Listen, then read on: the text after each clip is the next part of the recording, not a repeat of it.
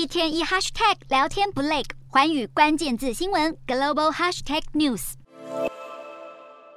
菲律宾总统小马克思上任之后，对中国的态度越加强硬。在执政了短短七十多天之内，菲律宾就南海的问题已经向中国提出了多达五十二次的抗议，显示出在南海领土的争端当中，菲律宾新政府仍然面临到很多的困难。菲律宾的外交部发言人就说了，外交抗议是因为中国在南海的入侵和非法存在，包括进行海上的科学研究而提出抗议。那虽然之前小马克思已经承诺要解决跟中国的紧张关系，而且表示说愿意与中国就石油还有天然气探勘进行新的谈判，但是小马克思也强调了绝对不会把任何的领土割让给外国势力，也表示他将维持与美国的长期军事联盟，让菲律宾与中国的紧张情势再度升温。